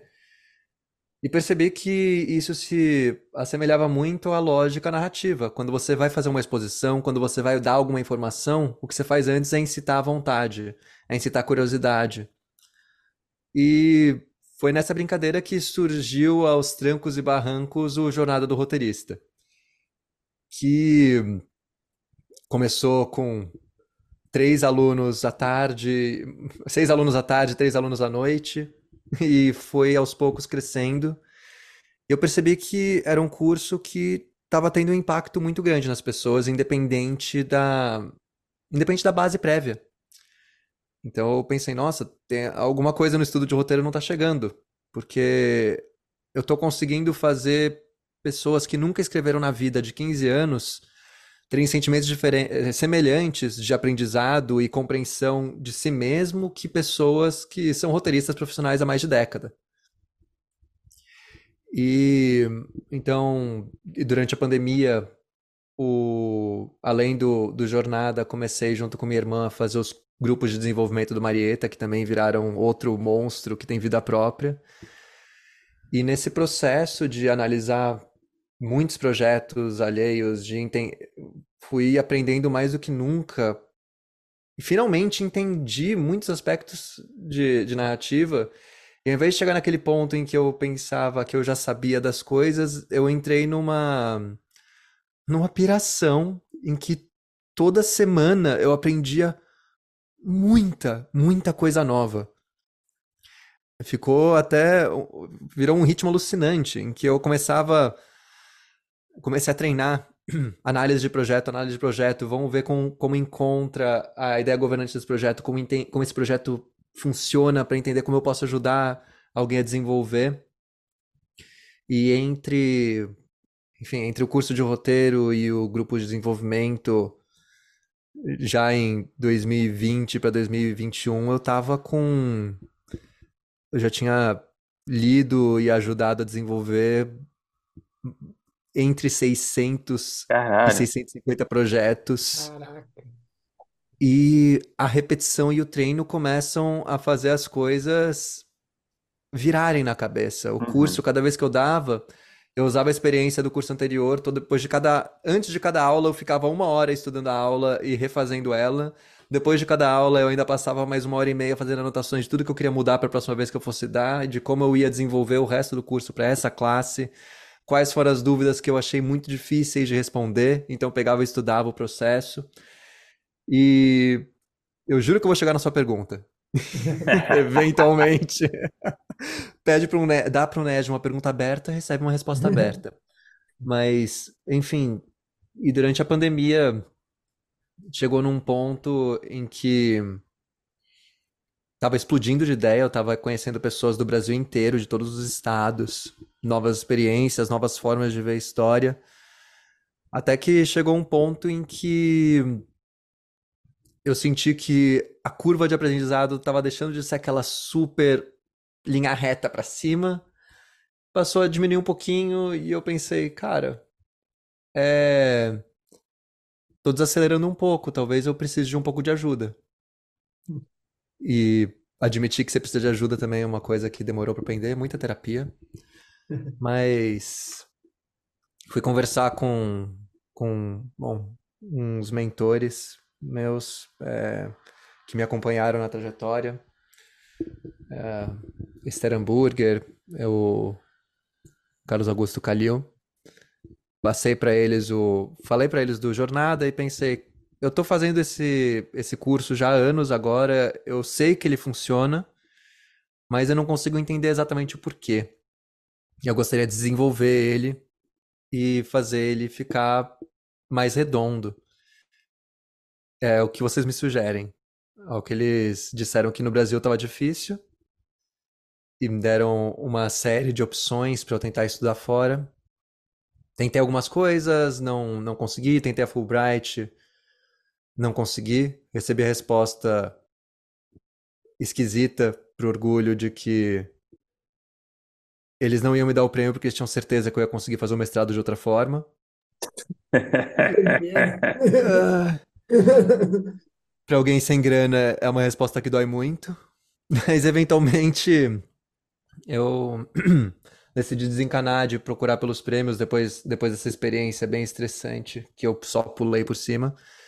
E fiz uma, uma lista das faculdades que eu gostaria, dos profissionais que eu gostaria de seguir. Comecei a estudar todos os professores das áreas de pós-graduação das universidades que me interessavam. Então, passei algumas semanas nisso e cheguei na cheguei na Escócia porque encontrei uma faculdade que me agradava o método, me agradava a filosofia de atrair pessoas de todos os lugares, que é uma coisa que combina muito com a lógica que desenvolveu no Marieta. E gostei do projeto dos professores. Achei que eles eram bons cineastas, trabalhavam bem e era com eles que eu queria aprender. Então, é, no momento da pandemia em que eu estava meio desesperado, que eu não estava conseguindo de fato virar escritor e todos os projetos do Marieta estavam virando e estava aprendendo muito, mas eu queria aprender mais e mais rápido. Então me inscrevi para o mestrado e pouco depois disso eu fui convidado para ser é, chefe de sala de roteiro para uma série de comédia por conta dos grupos de desenvolvimento do Marieta, uma é, a Vânia que fez parte dos grupos de desenvolvimento comigo, gostou muito da minha forma de trabalhar e me chamou para para tocar esse projeto. E pouco depois fui chamado para ser assistente de sala para uma série para a Amazon. E eu passei no mestrado com o professor me dizendo que ele que estava com ele que estava nervoso de conversar comigo, porque ele tinha gostado muito da proposta do Jornada do Roteirista. Eu tinha me inscrito para um, para um processo de dois anos, mas conversando, eles falaram: teu currículo, vamos cortar o primeiro ano. Você faz um ano aqui e pode focar em desenvolver esse projeto mesmo. Vamos ver o que sai. E basicamente. Pode mais. É, eu passei esse ano entendendo teoricamente e desenvolvendo com mais afinco o, o curso do Jornada do Roteirista. E entendi ele também como uma questão uh, essencialmente brasileira. Uhum. Enquanto eu estava fazendo a primeira apresentação teórica, é, o... Mas você descobriu isso aí? Ou você Aqui, já imaginava aí? Eu não tinha ideia. Para mim era, ah, ok, eu tenho, eu tenho essa questão do Paulo Freire que eu gosto, estou usando aqui uma, uma narrativa, é, a lógica do Campbell barra Vogler com os 12 passos, em que cada aula é um dos passos da jornada do herói. Então vamos ver o que é. Daí eu fui escrever o texto acadêmico e minha professora, a professora Stutterheim, é, bem alemã, pegou e falou: então tem uma, tem uma coisa aqui errada, que não funciona. O quê? Não, que você pega e fala que você está usando o Campbell, mas você está trazendo o oposto do Campbell. Porque a lógica do Campbell é do herói, basicamente homem, possivelmente branco cristão, individualista. E o teu curso, ele é feito para ser abrangente ensinar trabalho em equipe, no fim das contas. Não, não faz sentido. E eu falei, eu não entendi porque não fazia sentido. Eu falei, mas sim, eu tô pegando o Campbell pra falar o oposto do Campbell. E conforme eu. E eu fiquei muito confuso. E eu fui vendo e, e falando com a minha família, amigos no, é, no Brasil, vendo, eu tô louco? E todo mundo falava, não, parece muito normal você pegar o Campbell e falar do oposto do Campbell. E todo mundo aqui falava, eu não sei se eu entendi o que você quer dizer. Ao que eu comecei a me voltar a entender por que que o pessoal do Brasil estava entendendo e o pessoal fora não. Uh, por sorte minha, meu pai é um grande estudioso do antropofagismo e eu perguntei para ele, então, pai, você podia me ajudar? A gente conversa por 15 minutos, você me ajuda a escrever um parágrafo sobre antropofagismo para eu provar para minha professora que eu, o que eu estou fazendo faz sentido? Ele falou, ah, claro, toma aqui dois livros, leia eles e depois a gente conversa. Então, para escrever um maldito parágrafo, tive que ler uns livros do antropofagismo. Entrei. Isso explica bastante da minha relação com o meu pai. Vai ajudar, mas eu tenho que me ajudar também. Mas a coisa que eu entendi de forma muito. É muito eu sei como sou. Ai, o cara foi pra Europa e se descobriu brasileiro. Mas, cara, é, eu fui pra Europa e me descobri brasileiro. tipo, eu, estando aqui, eu vi que toda a nossa lógica funciona com base na apropriação. A gente fagocita, a gente absorve e entende que a gente não. A gente pode usar as técnicas, mas a gente não precisa usar as regras que são impostas pelo resto do mundo. E com essa compreensão, que aparentemente é muito óbvia e muito pequena, toda a lógica de formação do curso de repente se, se abriu para mim. E eu consegui, eu descobri uma liberdade gigantesca de composição. Então eu reestruturei todo o meu pensamento com base nisso e de repente tudo começou a encaixar. Então, algumas, inclusive algumas aulas que eu sempre achei faz sentido, eu só não sei como, e nunca funcionaram totalmente, de repente começaram a funcionar.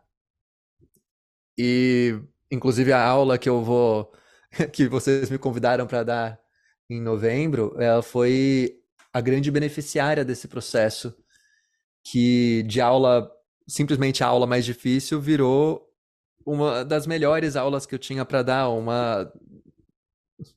Enfim. É, vamos, dizer... falar, vamos falar um pouquinho daqui é, a pouco, né? Vamos falar um pouquinho daqui é. a pouco dessa aula específica, né? Mas, perdão, concluí. Não, por favor, me pare.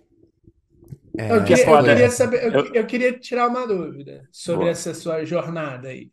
Eu Sim. queria saber se nesse meio tempo é, do que você estava explicando em relação ali a um momento que você teve uma espécie de crise criativa. Você uhum. com é, esse seu é, essa sua guinada para aulas e para ver os projetos ali, você a, fazer um, análise de projetos e desenvolvimento, porque não é uma coisa uhum. hoje em dia é com o que eu trabalho, né, que é desenvolvimento de projeto, uma produtora, é, se isso te ajudou a escrever, e aí é, não necessariamente, é, eu acho que você pode falar das duas coisas, mas não necessariamente só é, na conta dos projetos que você foi convidado, que você passou a escrever, mas também é, é claramente dá para notar na conversa com você que você tem é, um, um, lado artístico que pulsa, é, dá para dizer. Então, assim, é, os seus projetos, você acha que é, é, é, essa sua essa sua jornada, essa sua curva, um pouco mais acadêmica, um pouco mais analítica, ela te ajudou ou você foi indo ainda mais para esse caminho? Porque eu ainda vou te dar um, um, um, um exemplo. Assim, é, eu estou trabalhando agora já vai fazer quase dois anos com desenvolvimento e às vezes eu me pego na dúvida se eu tenho vontade de desenvolver coisas minhas. Eu gosto muito do trabalho, eu, eu acho que, é, de certa forma, eu aprendi e estou aprendendo. Acho que é um trabalho que, que tem muito do que você falou.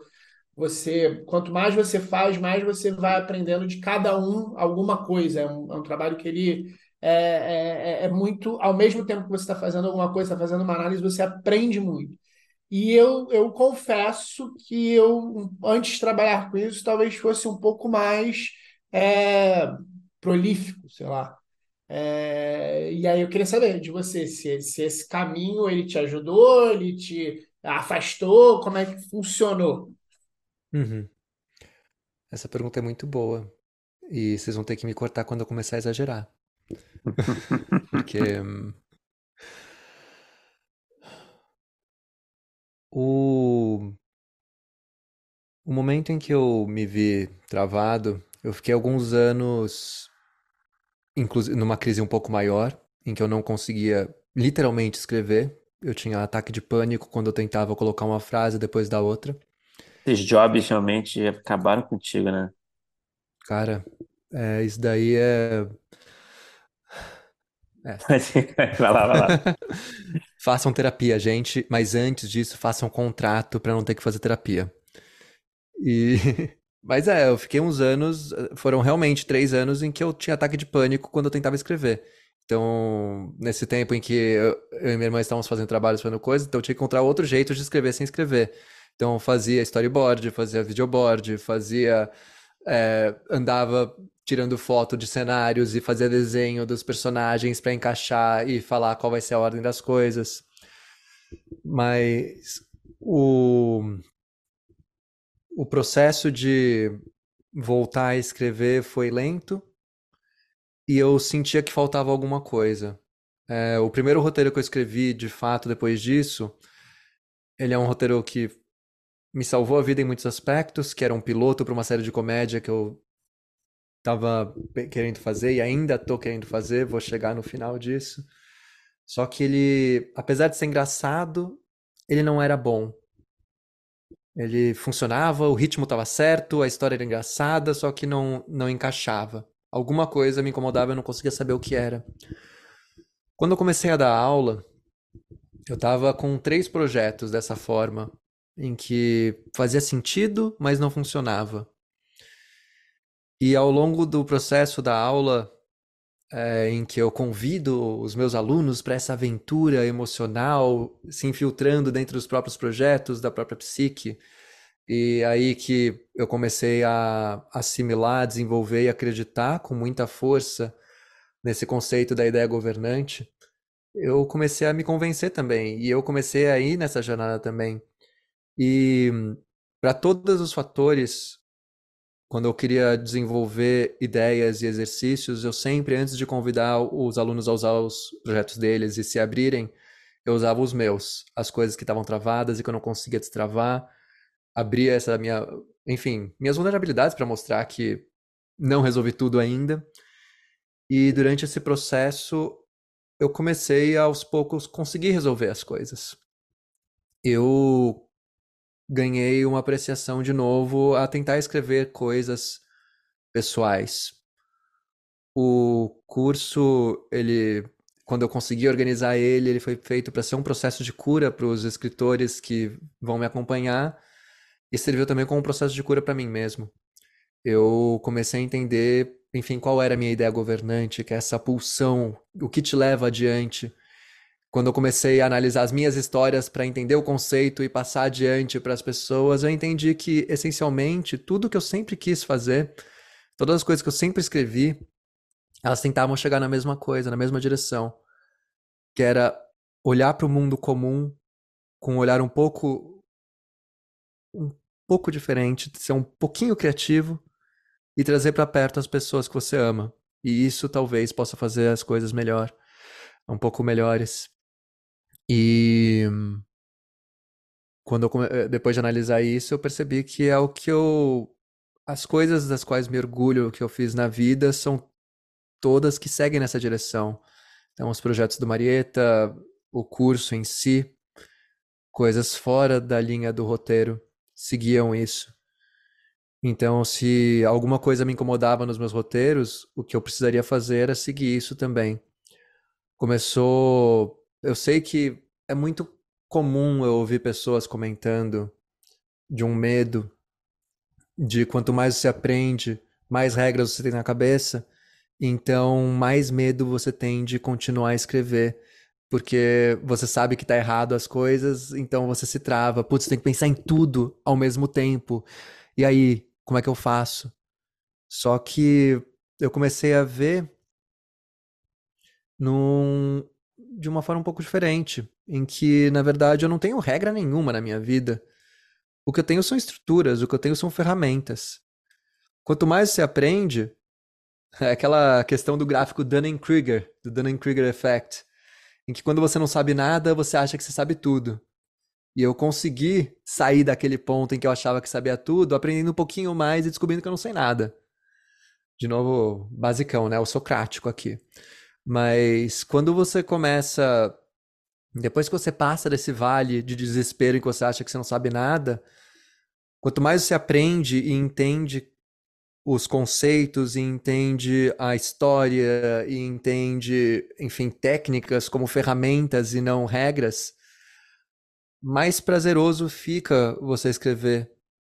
Porque, ao contrário do que eu achava antes, de putz, agora eu tenho que lidar com tudo ao mesmo tempo na cabeça, você consegue resolver as coisas por partes e entender que você pode usar questões que normalmente você pensava que são coisas que travam sua imaginação como limitações criativas, como formas de melhorar a forma como você olha para a própria criatividade. Então, para responder finalmente, é esse processo em que eu comecei tentando construir um, um novo mundo comum e me propus uma série de desafios. E agora eu embarquei nessa viagem para fora do Brasil só para chegar no mundo comum de novo, mais transformado. Foi a minha própria jornada de roteirista. E eu hoje me sinto mais inspirado do que nunca. Eu eu sinto que um dos motivos pelos quais o curso funciona é porque eu realmente acredito no que eu tô falando. Inclusive, é. Então, eu acabei nem falando, e um, um dos propósitos que eu gostaria, é, que enfim foi um dos grandes focos do meu estudo aqui, era ver se o curso ele tinha alguma coisa que de fato existia e que seria reprodutível, que se eu conseguisse analisar a estrutura, eu poderia dar essa lógica para outro professor fazer a mesma coisa, ou se eu sou um charlatão que fez um culto à minha imagem. Não sei, talvez. Cada vez mais eu tento me convencer aos poucos de que não, não é o caso.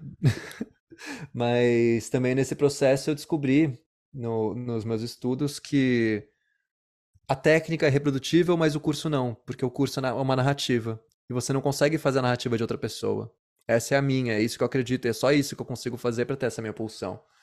Então agora que eu estou voltando, meu próximo passo é estruturar então a técnica de criar um curso narrativo para você ensinar narrativa e que vai ser individual para cada professor. Então, do ponto de vista pedagógico, esse é o meu próximo objetivo fazer mais e mais cursos cada vez melhores para eu conseguir assimilar essa estrutura de ensinar a ensinar, assim, voltar à nossa lógica freiriana, pelo que foi muito achincalhada e deixada de lado na nossa história, ao menos nessa adaptação para narrativas. E toda vez que eu faço isso, toda vez que eu passo por essa jornada, eu sempre saio transformado no sentido de estar transformando meus próprios projetos. É, depois desse ano, agora eu saí com esse curta-metragem é, escrito e está em produção para ser finalizado em dezembro. Queiram quaisquer deuses que estejam me ouvindo ou não. E também eu voltei para aquele primeiro roteiro de comédia que tinha me ajudado a sair do daquele processo autodestrutivo de depressão e pela primeira vez eu consegui construir um roteiro que me agrada. Esse, esse é o projeto que você falou que não estava clicando de alguma Exato. forma, né? Sim, isso. E ele só funcionou depois desse meu estudo teórico. E agora, quando para minha conclusão de curso, para meu projeto final, eu dei um curso aqui na Escócia para alunos, é, principalmente escoceses, mas de algumas partes do mundo uh, principalmente da, da universidade, entre pessoas que estão no segundo ano, quarto ano já formadas, mas também alguns, algumas pessoas que se interessaram uh, um pouco mais velhas, mais experientes, o que me fez sentir um pouco mais em casa também, com a diversidade grande que eu tinha no Brasil. E nesse processo, ao mesmo tempo em que entendi que a proposta faz sentido, eu não estou criando nada de novo, eu só estou pegando o que já existe e apresentando de uma forma que engaje e que faça a pessoa refletir, entender e se apropriar das ferramentas. E isso funcionou para pessoas que tiveram um ensino de roteiro muito mais profundo do que o meu, essencialmente. E, de novo, mais uma vez agora, há duas semanas, enquanto estava dando aula e peguei um dos meus projetos antigos para chincalhar, falando todos os problemas da cena. Outra coisa clicou, então, eu tô há uma semana agora usando meu tempo livre para reestruturar um projeto que eu achei que estava morto, jogando fora quase tudo. É uma coisa de uma década atrás, que foi o primeiro longa-metragem que eu escrevi e graças a Deus não mostrei para ninguém. Mas, eu, Caio, eu queria aproveitar isso tudo que você falou, né? Suas respostas são muito completas, né? Elas levam a gente para vários caminhos aqui, né? É, você falou dessa coisa de, desse processo de como foi você meio que é, se sentir renascido, vai, como roteirista, né? Depois de toda essa experiência é, preparando esse curso, enfim, desenvolvendo esse curso e dando essas aulas, enfim. Eu queria falar um pouquinho assim sobre o Caio roteirista, né? A partir disso, sabe? Eu entendi também pelo que você disse que é, você entendeu um pouco melhor o seu propósito, né? Como artista, talvez. Qual é a sua visão, qual é o seu objetivo, sua meta, talvez, né? Eu queria entender de forma um pouco mais prática, assim. Você mencionou também alguns gêneros, né? Você mencionou a comédia, é, você mencionou também seu esse esse projeto lá atrás, né? Que foi a primeira coisa que você pensou, na né? coisa do barbeiro, né? Que eu achei interessante também. Mas enfim, eu queria que você falasse um pouco assim, o que que te interessa em termos de gênero e formato, assim como roteirista, geralmente, sabe? Esse projeto que você mencionou agora que você está é, reconstruindo também, não sei se você pode usar como exemplo, mas o que, que te interessa mais assim como roteirista e também como consumidor? Eu queria entender um Uhum. pouco, eu fiquei curioso, assim, como público, sabe? Sim.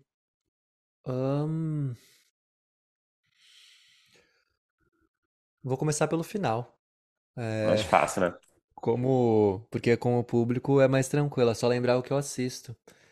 Eu sempre fui parcial à comédia. É, Nunca fui. Nunca me, me deixei de consumir alguma coisa, alguma história por conta de algum gênero. Sempre amei todos os gêneros, para ser bem sincero. Um pouco mais criança, um pouco de preguiça de história de amor, mas acho que isso, cultura patriarcal, machista, faz parte do, do pacote. Demorou para eu entender o, o que a importância disso. Mas quando vista pela comédia, eu entendia que algo conectava muito forte em mim. Eu cresci lendo é, Machado, lendo é, Terry Pratchett, lendo o Kafka, mas vendo Kafka como comédia também. E, e foi uma, é uma linguagem, é uma forma de ver o sarcasmo, a sátira, que sempre ressoou comigo.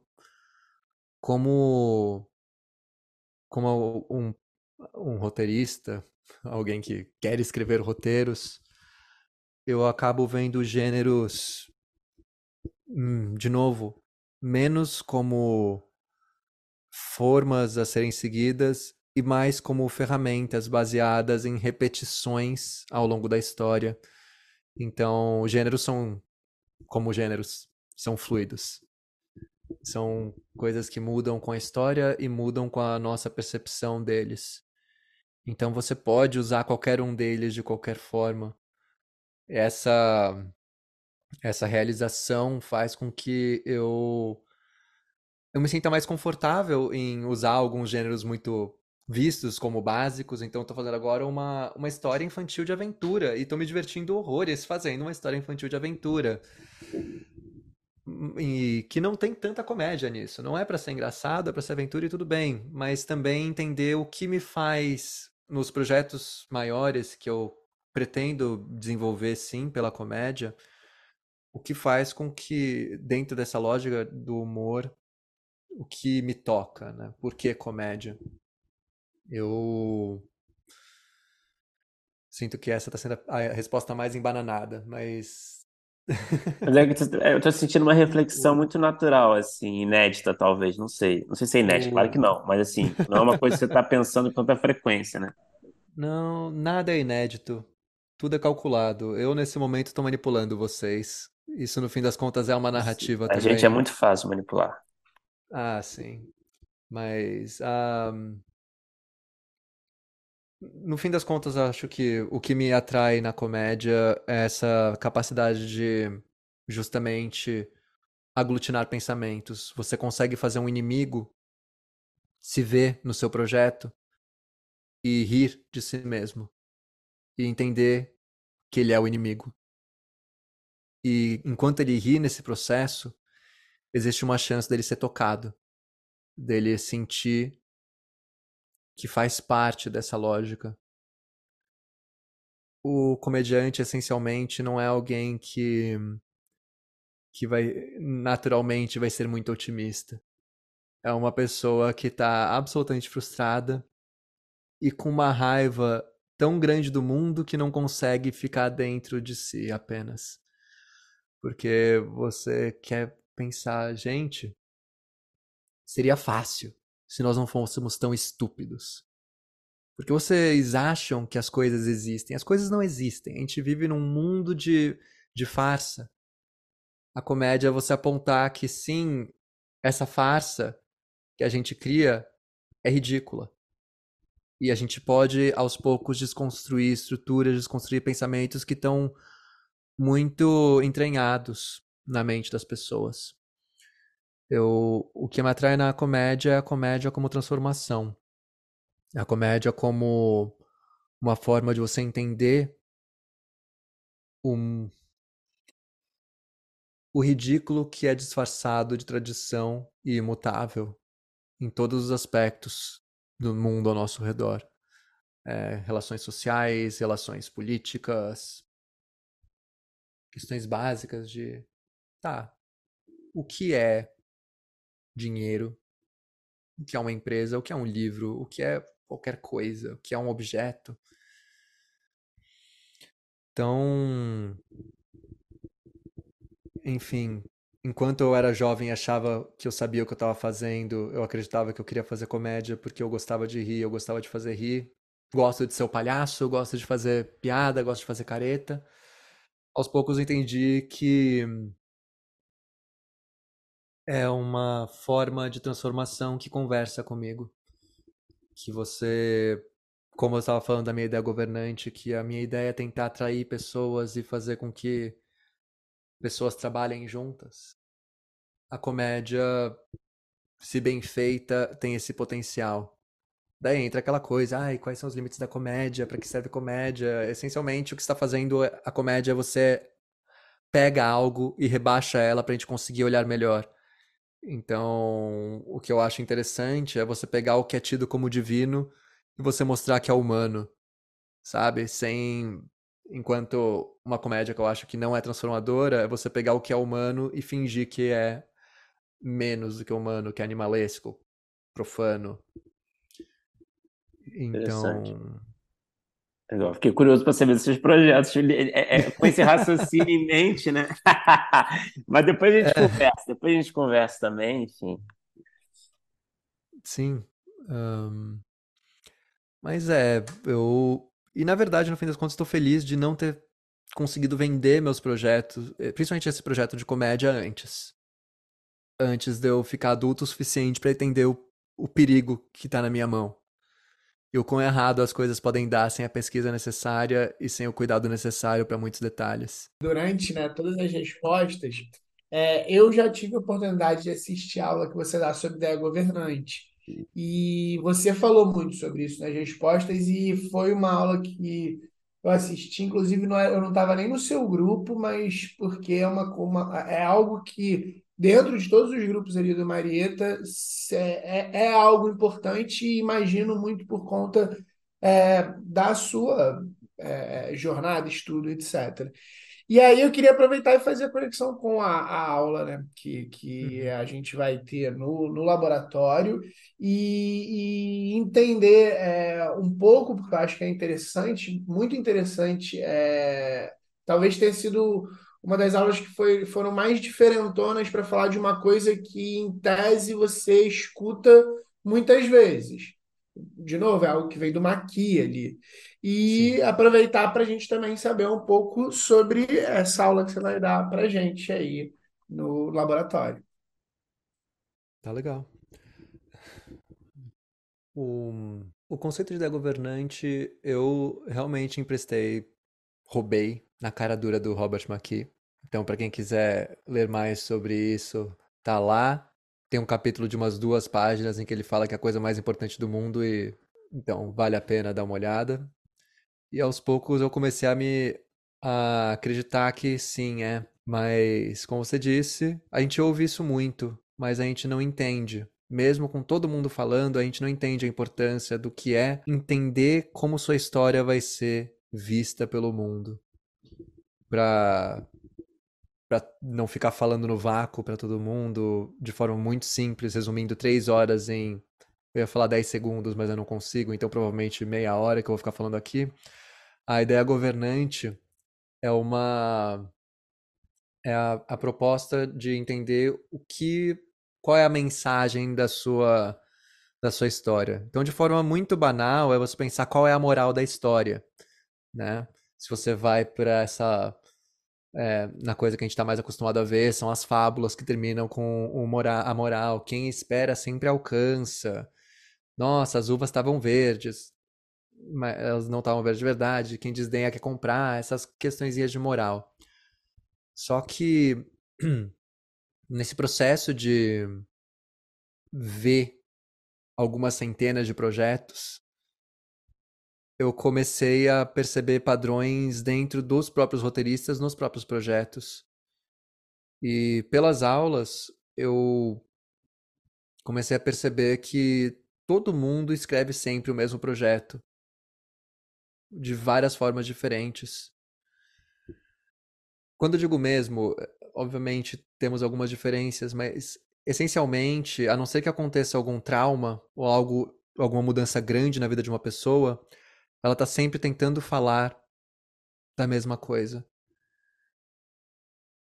E 90% das vezes, eu não estou exagerando esse número, talvez eu esteja subestimando, o projeto fala sobre uma coisa diferente do que ele quer falar, ou sobre, pior, o exato oposto do que ele se propõe a falar.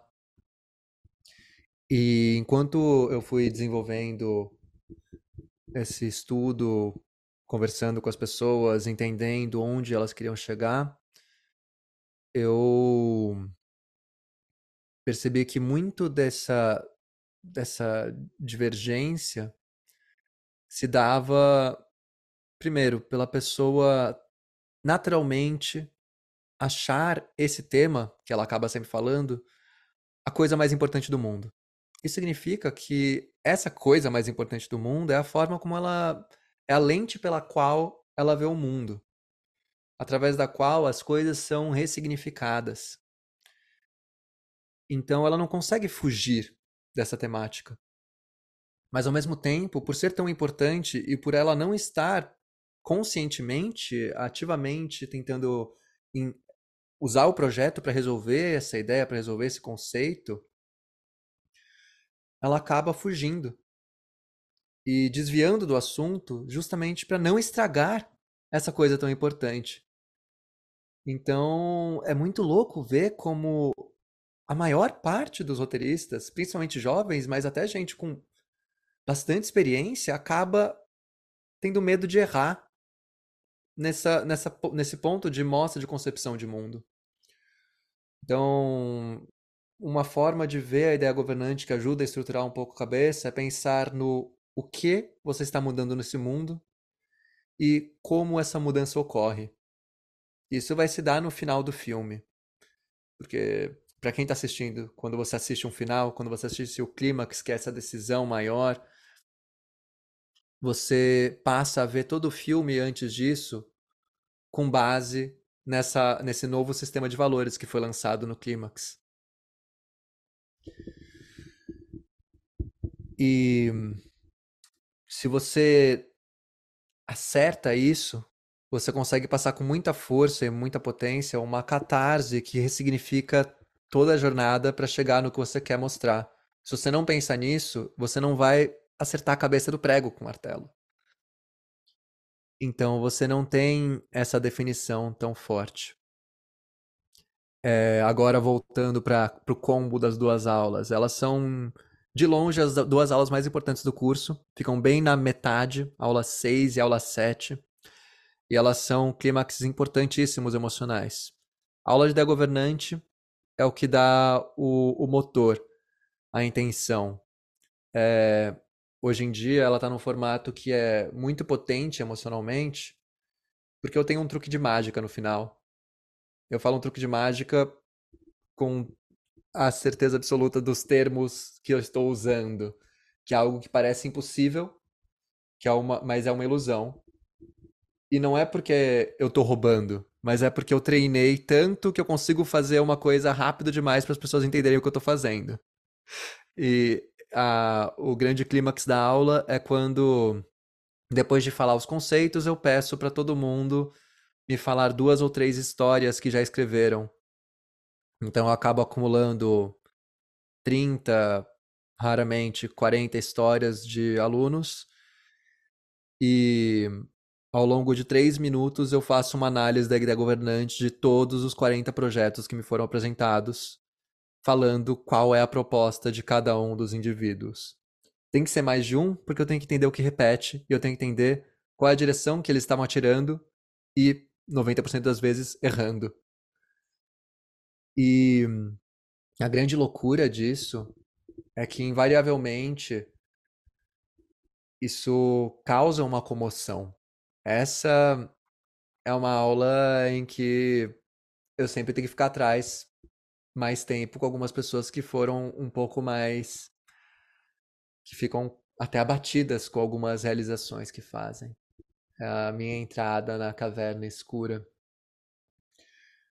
Mas essencialmente ela é representativa da alma do curso, que é o que eu descobri que é a alma dos meus projetos, dos meus roteiros, da minha forma de ver o mundo, da minha forma de agir e da minha forma de fazer tudo que eu já, que eu já fiz que me deixou minimamente orgulhoso.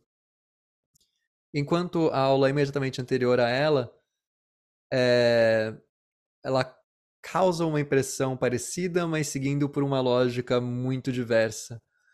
Enquanto a ideia governante é aquela coisa que a gente sempre ouve, mas nunca sente, e uma vez que você entende que sim, isso se aplica a você pessoalmente, você pode usar isso para falar da coisa mais importante do mundo, ao seu ver, é a, a aula que nós juntos escolhermos, escolhemos dar aqui é uma aula essencialmente prática de entender como você pode articular esses valores, essas visões de mundo é, de uma forma palpável, sem desestruturar a sua mente, sem ficar se sentindo soterrado de opções. Então, entender que o bom conflito é aquele que estabelece um sistema de valores único. Entender que as suas histórias, elas existem para você contar algo muito importante de você. Então você precisa ter ferramentas adequadas para entender como trajar, é, forjar esse caminho sem se perder. Basicamente, é uma aula que é quase matemática. E eu e é muito mais fácil de explicar para os alunos que queriam fazer exatas antes de virar artistas. Porque eu uso uma tabela, porque eu consigo usar matemática. Eu falo, ah, temos o positivo, temos o negativo e temos o contrário, que é como se fosse uma fração que você inverte. E temos então os números imaginários, que você sai do gráfico. Daí eu falo isso. As duas pessoas que gostam de matemática entendem. e o assunto segue. Essencialmente, eu acho que eu há um ano atrás eu não era capaz de tentar tirar uma parte do meu curso e dar uma aula individual sem me sentir muito mal, porque afinal o, a grande importância é essa jornada maior. Depois desse ano de estudos, eu consegui fazer isso. Inclusive, eu fiz o teste, eu fiz a minha aula de ideia governante solta e funcionou a ponto de eu conseguir encher a minha sala de todo mundo que viu minha, essa aula e voltou. Mas também entendi muito profundamente que a jornada é mais potente. Porque as mesmas pessoas que já tinham assistido a aula, quando reassistiram, saíram chorando. Saíram eh, em outro patamar, preparados para mais coisas. E para mim é um, é um desafio muito interessante ver o que acontece se eu pegar a aula mais técnica que eu já, que eu já desenvolvi, que é mais prática, que é mais difícil de entender, e finalmente me sentir confortável para tentar criar essa mini narrativa dentro de si. Nossa, parece. Cara, vou te dizer, cara, parece é um puta pitch aqui da, dessa aula e, e de todo de todas as ideias, né, sua ideia governante da, da aula, é, a gente fica muito animado, na verdade, né? Fica ansioso. É, mas, o Caio, até para não tomar muito seu tempo, que você está com algumas horas de fuso, cara, o papo está demais, mas a gente tem um, um, um, bloco final, né? Que a gente faz as mesmas perguntas para todos que conversam com a gente aqui, tá? Então, não sei se você está preparado, provavelmente não, mas. Definitivamente não. Mas é mais papum, né? É, vamos lá. É, qual é o melhor roteiro que você já escreveu? É, pode ser qualquer projeto produzido, não produzido, curta, longa, episódio, série, série, vale tudo. Olha, eu acho que produzido está sendo essa minha animação, Os Defensores de Típota, mas se conta tudo, é, é o piloto de comédia do, da série Meu Nome é Umi, ainda para ser desenvolvida. Qual o nome? Meu nome é Umi. Assim, fica à vontade para falar quando você quiser, mas é que eu achei, eu tô curioso, claro, sei que você não quer falar, você não quer falar dos projetos, mas quer dar uma, uma pista? Um, é um projeto que tá, que tá na minha cabeça já há uns sete anos, revirando, revirando. Fala sobre como, bom, eu sou roteirista e roteiristas gostam de falar sobre ser artista, né? Certo. Sei bem. Mas fala sobre uma jovem que tenta ser uma atriz de sucesso, mas ela tem uma certa dificuldade por ser de ascendência japonesa. Então, o nome da série é, é a frase que ela tem que repetir várias vezes, porque as pessoas não entendem justamente qual que é o nome. Legal. Adorei que você fez exatamente o exemplo. Pareceu combinado agora. Um pouco. Mas é, essa é uma série que tá há muito tempo maturando e finalmente ter tido tempo e para despender energia para fazer o piloto. Eu nunca estive tão orgulhoso de um piloto antes. Legal. E qual é o pior roteiro que você já escreveu? Pode não ter sido Ah, produzido também. Qualquer formato. certamente. Também uma resposta muito fácil. É, é o roteiro de longa-metragem que se chama Ato Crítico, que eu, por sorte, não, não produzi, que eu uso como exemplo em aula até hoje de o que não se fazer. Porque eu, eu escre- escrevia bem, então você usa a boa escrita para esconder um péssimo, uma péssima história. Mas você quer E é o contar que um eu vou pouquinho reciclar. também? Quer contar um pouquinho também? Esse eu vou passar. Só quem faz o curso. Mas ele é, mas é um, mas é o. Bom, tá bom. Say no more. Tá bom, tá bom. Vou, vou É a história de um nerd que acha que pode salvar o mundo. Só que o jeito bosta. Eita, tá aí, já disse tudo. Ô, Caio, e o que que você assistiu? Aí pode ser qualquer formato, pode ser nacional, pode ser estrangeiro, série, filme, novela, o que quer que seja, que quando você, quando terminou você pensou, pô, eu queria ter escrito isso. Olha, é... Bacurau. Quando. Eu sei que tá repetitivo, mas todo mundo na época. Ah, você assistiu Bacurau? Mas quando eu assisti Bacurau. é, Vocês lembram quando eu falei que eu tava com as questões do PTSD, depressão, etc? No dia seguinte do Bacurau, eu fui pra terapeuta e ela estranhou. E duas semanas depois ela me deu alta. Porque foi uma experiência tão potente, me fez reorganizar como eu tava olhando minha vida e minha. Enfim. Mendonça? Não, mano, ter é entrevistado ele. Quando entrevistei ele no Marieta, foi uma coisa. É, foi. Pra mim foi muito importante. Não, não deu pra entrevistar o Juliano, mas. E foi ótimo que eu, até eu acabei fazendo. O pessoal tava perguntando tanto de Bacurau no curso que eu acabei fazendo um vídeo apoio pra aula da minha análise de Bacurau, pra quando alguém pergunta, eu só passo o link e não preciso gastar a aula inteira falando de Bacurau. E antes do, do Kleber Mendonça aí na- no nosso programa de entrevistas, o Transa Marieta, eu mandei pra ele o vídeo pra ele assistir. E enquanto a gente tava se preparando pra conversar na entrevista, perguntei pra ele: "E aí, cara, você chegou a assistir? O que que você achou?" Ele falou: "Cara, vou dizer que foi bem isso que a gente pensou enquanto tava escrevendo, sabia? Assim, pegou as referências?" E eu nunca me senti tão orgulhoso e depois eu nunca me senti tão irritado como quando nosso produtor, que fez o trabalho dele apenas, o Giovanni, falou: Ah, vamos começar a entrevista, tá gravando. Daí falou e eu nunca ouvi o resto, porque eu não tive chance de perguntar. Ele, ele tinha parado numa frase ia falar alguma coisa a mais e eu nunca soube o que mais É ele tinha achado da minha análise. Caramba. Não, mas vou dizer que Experiência agridoce, né? sim. E vou dizer que foi um passo muito importante inicial para agora, pela primeira vez, mês passado é a primeira vez que eu me eu descrevi o que eu faço como eu sendo artista. E foi que nunca consegui me ver como um. E foi uma trajetória que começou lá, no fim das contas, de mudança.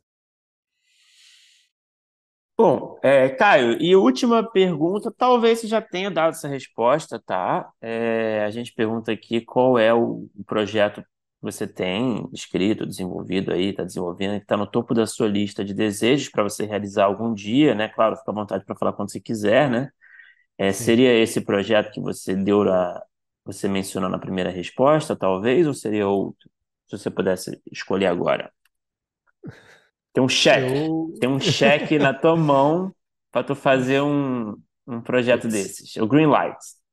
Qual que você escolhe? É uma escolha muito difícil.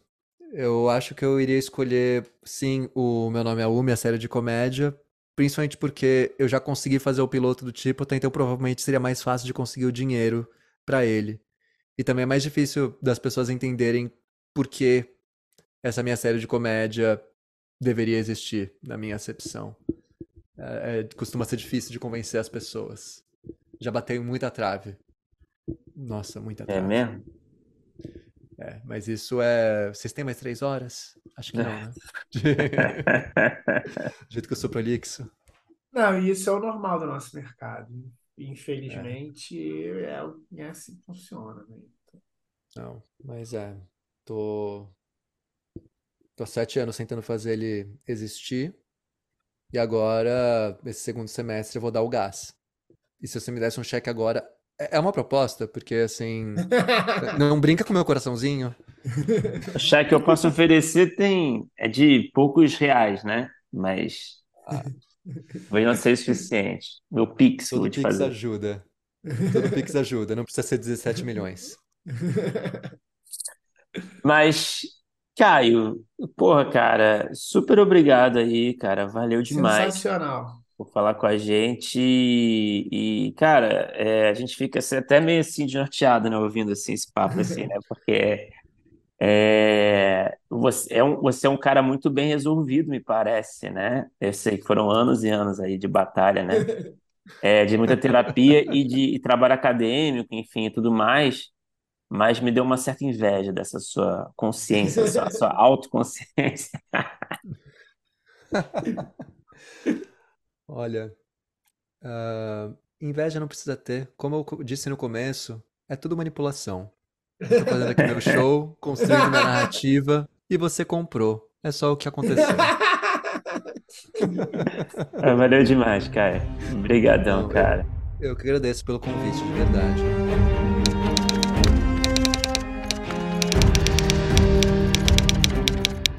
Opa, chegou até aqui?